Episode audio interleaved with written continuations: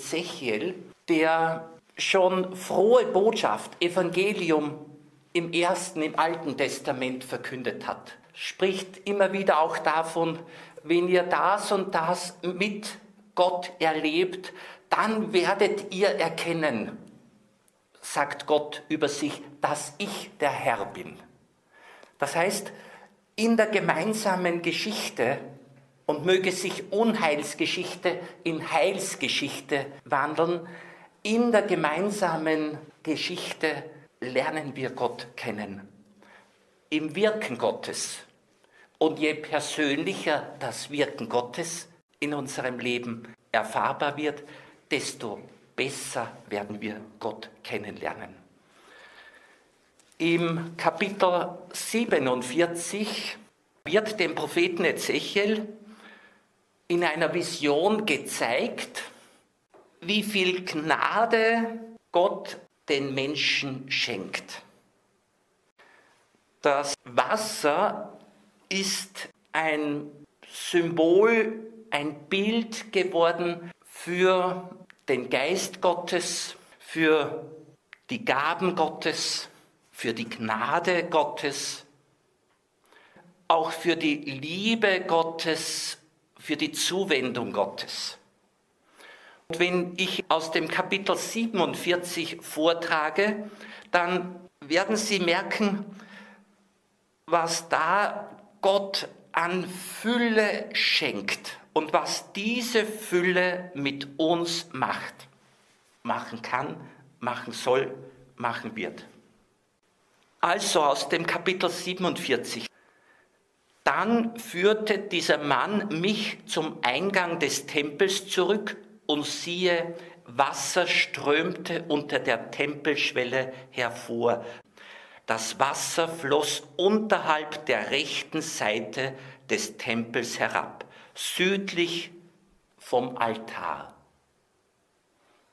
Die Theologen sprechen davon, dass hier von der messianischen Tempelquelle die Rede ist, vom Altar, der von Jesus Christus selbst zum Opferaltar gemacht wird, wo Jesus selbst sich auch opfert. Also Jesus selbst ist der Messias, von dem das alles ausfließt. Wenn dann die Rede ist, dass der Prophet immer tausend Ellen entlang von diesem Wasser geführt wird, dann bedenken wir, eine Elle sind circa 50 Zentimeter und 1000 Ellen sind dann eben 500 Meter. Der geht flussabwärts mit. Das Wasser wird ansteigen. Hören wir? Dann führte er mich durch das Nordtor hinaus und ließ mich außen herum zum äußeren Osttor gehen. Der Mann ging nach Osten hinaus mit der Messschnur in der Hand, maß tausend Ellen ab und ließ mich durch das Wasser gehen.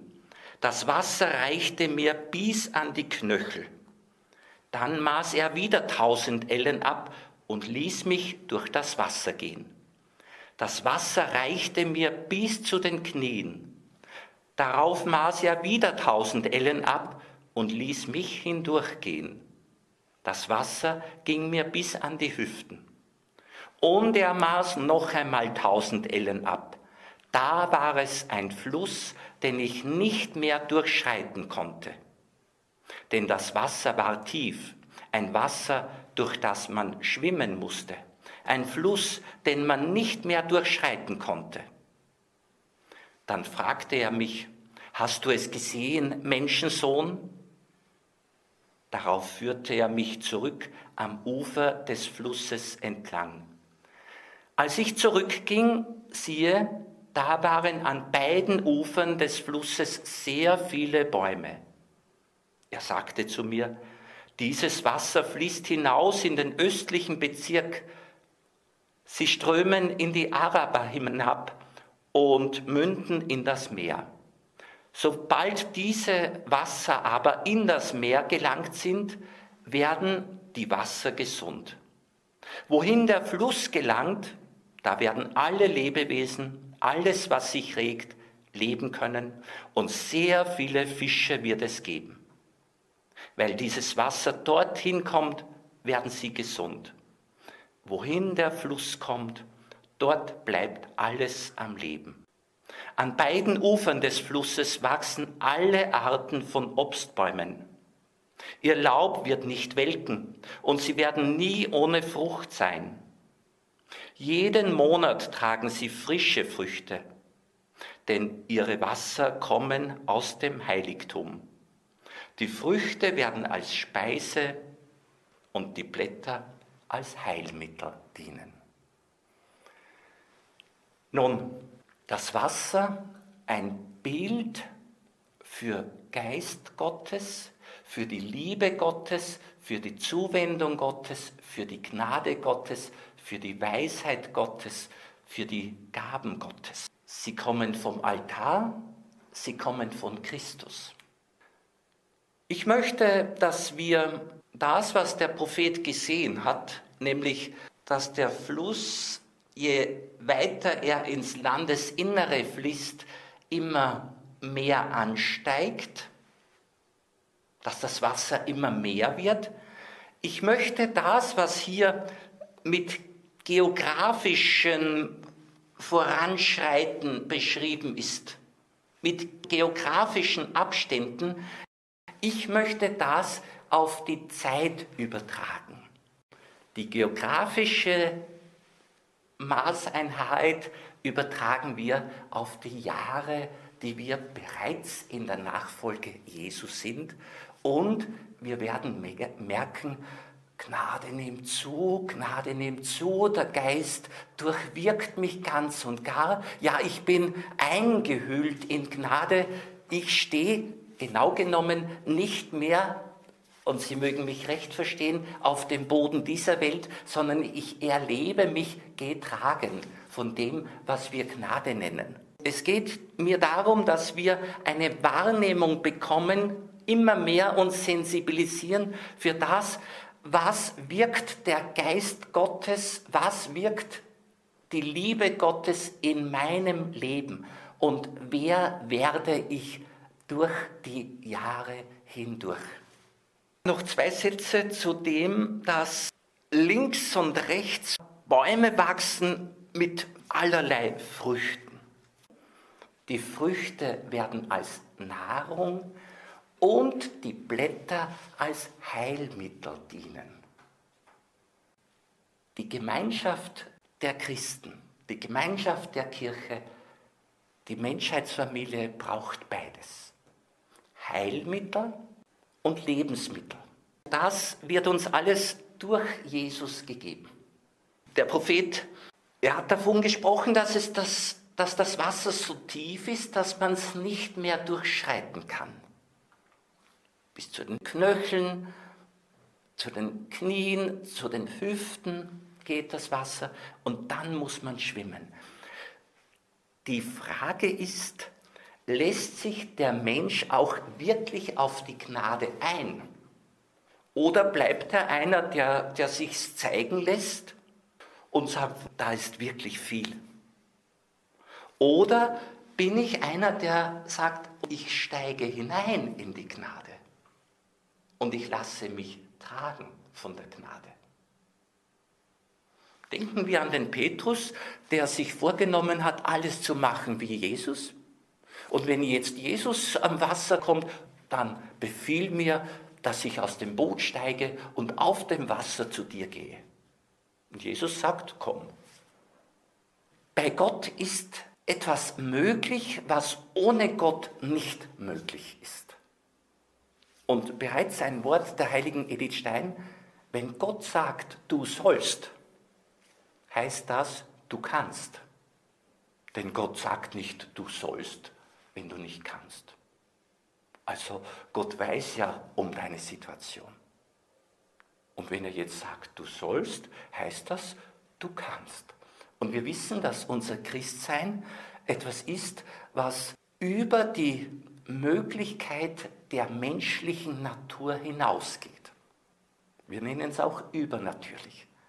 Das Christsein ist etwas, was nicht die Menschennatur im Auftrag Gottes macht, nein, er, Christus, macht meine Menschennatur, mein natürliches Leben zum Christen, zur Christin.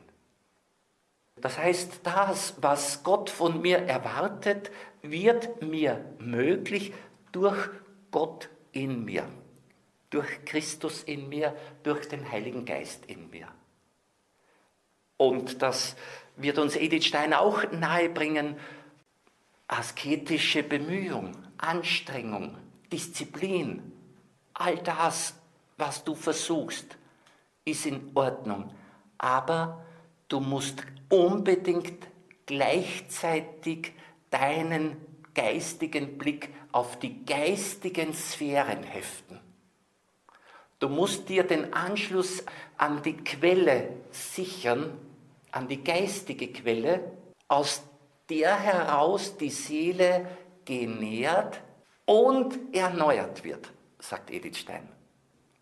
Und wir brauchen täglich sozusagen das saniert werden, damit uns der Alltag nicht formt, sondern die Gnade uns formt.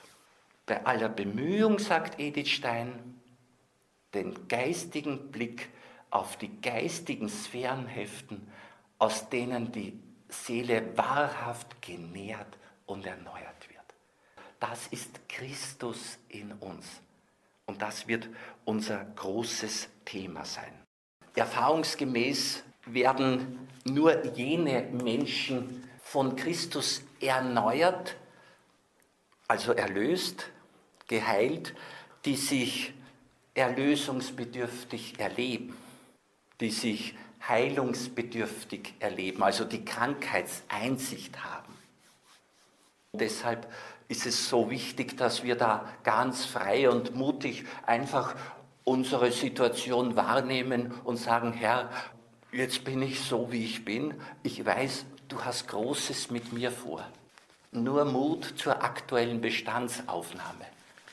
Jesus ist nicht überfordert.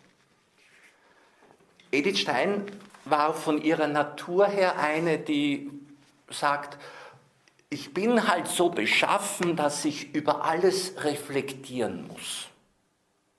Und als Philosophin hat sie existenziell reflektiert. Das heißt, die gute Philosophin, der gute Philosoph denkt beim Philosophieren in Übereinstimmung mit dem eigenen Leben. Das heißt, die, das eigene Erleben, die eigene Lebenssituation ist immer auch Thema bei jeder Überlegung. Wie ist das bei mir? Wie erlebe ich es? Was ist meine Erfahrung? Wäre es abgekoppelt vom persönlichen Erleben, dann wäre das ein Zwei-Welten-Leben. Das Philosophische einerseits und die Wirklichkeit andererseits. Das ist ungefähr so, wie wenn ein, ein super, super Architekt, der Bauten in den Großstädten bauen lässt unter seiner Leitung, die die ganze Welt bewundert, er selbst aber wohnt in einer Bruchbude. So wäre es, wenn jemand in zwei Welten ist, nämlich im Kopf einerseits mit einem super Konzept und dann die Wirklichkeit andererseits. Edith Stein war von anderer Art, ganz, ganz gründlich. Zum Beispiel der Sören Kierkegaard hat gesagt, ich wäre zugrunde gegangen, wenn ich nicht zugrunde gegangen wäre. Gemeint ist, sein Leben wäre kaputt geworden und er war ein äußerst sensibler Mensch sehr begabt und gleichzeitig sehr sensibel und sehr kränklich. Und er sagt, wenn jemand so eine Befindlichkeit hat, dann lernt er das Beten, weil er es nicht schafft ohne Gott. Also, ich wäre zugrunde gegangen, sagt er, wenn ich nicht in den Seelengrund hinuntergestiegen wäre. Das ist das Erlösende geworden. Diese, diese Grenzerfahrung, diese Ohnmachtserfahrung führt ihn letztlich auch zur seelischen Wurzelbehandlung.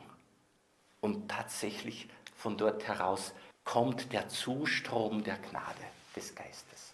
Das wird unser Thema sein. Also Nullpunkterfahrung. Am Ende sein, denn das ist die Chance Gottes, wenn der Mensch es zulässt.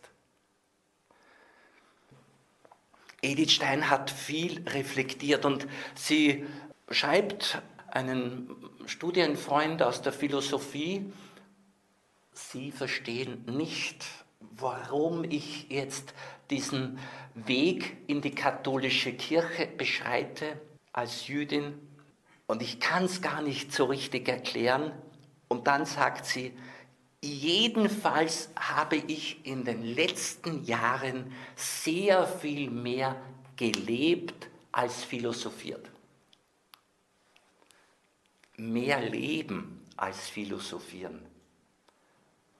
Leben meint einfach auch erleben. Da darf aus der Seele kommen, was da ist.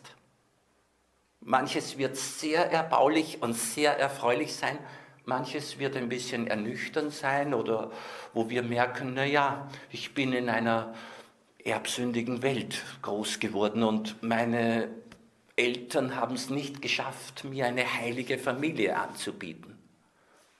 Gut, aber sie haben mir das Leben gegeben. Alles andere macht Jesus, die Gnade. Wir sollen spüren, erleben, was meint Heil sein und was meint Unheil sein. Das ist äh, lebendig sein. Wir wollen nicht philosophieren, wir wollen leben.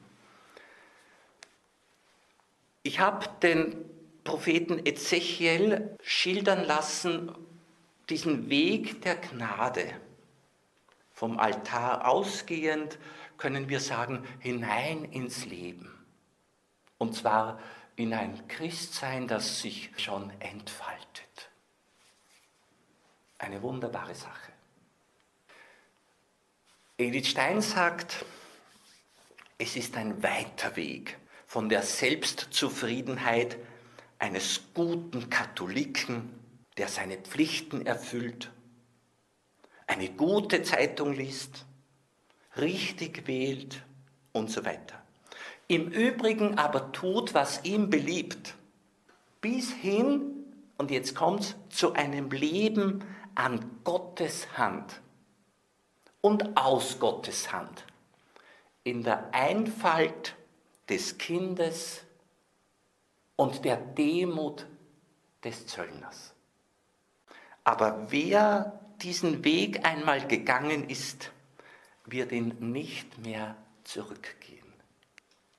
Soweit Edith Stein. Sie spricht von einem weiten, von einem langen Weg von der sogenannten Selbstzufriedenheit eines guten Katholiken bis zu einem Menschen, der sagt, ich lebe ein Leben an Gottes Hand und aus Gottes Hand. Und dabei entdeckt er, das ist ein Leben in der Einfalt eines Kindes. Und wir können sagen, erwachsen im Glauben ist der, der vor Gott wie ein Kind sein kann. Simone Weil, die eine Freundin von Edith Stein sein könnte, auch von der Zeit her, sagt, wir müssen uns sehr anstrengen, dass wir ganz, ganz genau hinschauen. Und wir müssen unser Allerbestes geben, weil dann bekommen wir eine Wahrnehmung für die Gnade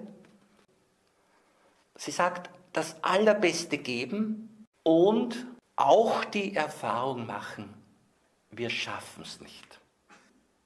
Auch die Erfahrung machen, ich habe es nicht im Griff. Sie spricht sogar davon, von der Erfahrung des Versagens, dass der Mensch weiß, ich kann es nicht.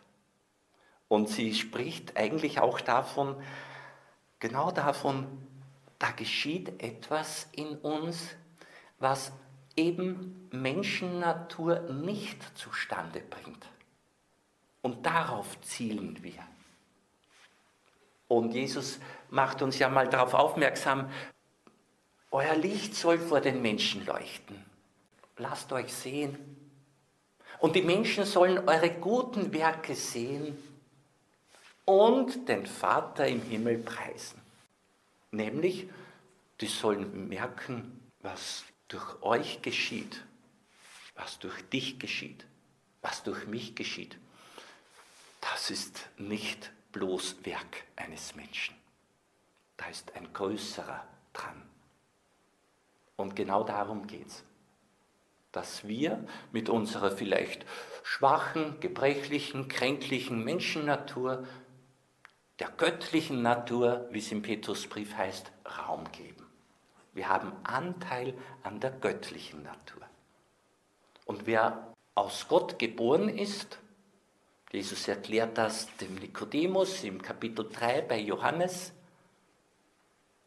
wer aus Gott geboren ist, sage ich, der hat göttliche Gene in sich.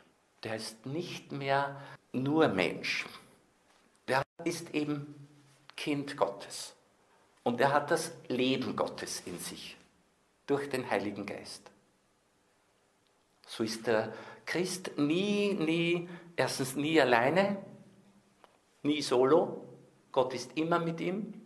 Und er ist nicht allein Veranstalter des Lebens und nicht Selbstversorger. Nein, er lebt mit Gott. Ich sagte, dass die Edith Stein zu einem Menschen geworden ist, der mehr gelebt hat als philosophiert hat. Wenn sie das schreibt mit der Absicht als Pädagogin und Philosophin, als christliche Philosophin den Menschen etwas bewusst zu machen, wenn sie so etwas dann schreibt, dann weiß sie, wovon sie redet. Jetzt möchte ich kurz ansprechen, was einerseits Edith Stein selbst erlebt hat, andererseits, so meine ich, jeden aufmerksamen Menschen bewusst wird. Edith Stein kann sehr gut unterscheiden zwischen dem, was kann ich sozusagen lernen und wo kann ich da tatsächlich mich anders, nämlich besser verhalten. Also was ist sozusagen erlernbar und was muss einem, ich sage es mit meinem Wort, widerfahren? Sie verwendet das Wort Betroffenheit. Und wir kennen die Betroffenheit in zweifacher Weise, nämlich dass ich von einer Freude, von einem Glück, von einer schönen Erfahrung so berührt und betroffen bin. Das wäre die positive Betroffenheit. Es gibt auch die schmerzliche Betroffenheit, Traurigkeit, Reue. Edith Stein spricht von beiden Möglichkeiten, Lernen einerseits oder Betroffenheit. Und das brauchen wir als Christen. Sie sagt, wenn ich aufgrund einer Belehrung die verstandesmäßige Überzeugung gewinne, dass es Unrecht sei, zum Beispiel vorschnell zu urteilen und mir vornehme, diesen Fehler zu bekämpfen, ist es möglich, dass mir das gelingt, dass ich mich merklich ändere. Und bei all dem braucht in der Tiefe nichts geschehen. Im Grunde bin ich noch derselbe Mensch. Jetzt das andere. Etwas ganz anderes ist es, wenn ich zum Beispiel durch ein leicht ausgesprochenes Urteil einen Menschen schwer gekränkt habe und nun merke, was ich angerichtet habe. Ich erfahre, schreibt sie, ich erfahre, Klammer, ich erlebe, hier in einer ursprünglichen Weise, was es um das Urteilen ist. Es erfasst mich Entsetzen vor der Folgenschwere meines Verhaltens. Ich werde mir in meiner Leichtfertigkeit selbst zum Abscheu. Das ist ein Schmerz, der den Menschen zu einer echten inneren Erneuerung fähig macht. Hier wird das Übel wirklich an der Wurzel angepackt. Zitat Ende. Es gibt eine Instruktion, eine Information, ein Lernen, wo ich tatsächlich sage, ich werde mich sehr disziplinieren und ich werde mich hüten davor, zum Beispiel schnell, vorschnell zu urteilen. Das ist das eine.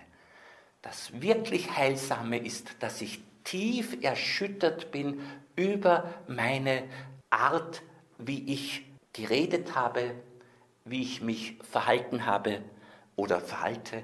Und diese Erschütterung, diese Betroffenheit leitet eine seelische Wurzelbehandlung ein. Im zweiten Korintherbrief, Kapitel 7, spricht der Apostel Paulus von zwei Arten von Traurigkeit. Eine führt zum Tod, das ist die weltliche Traurigkeit, und die andere führt zur Gesinnungsänderung. Das ist die gottgewollte Traurigkeit. Das ist die Reue, die nicht bereut werden braucht.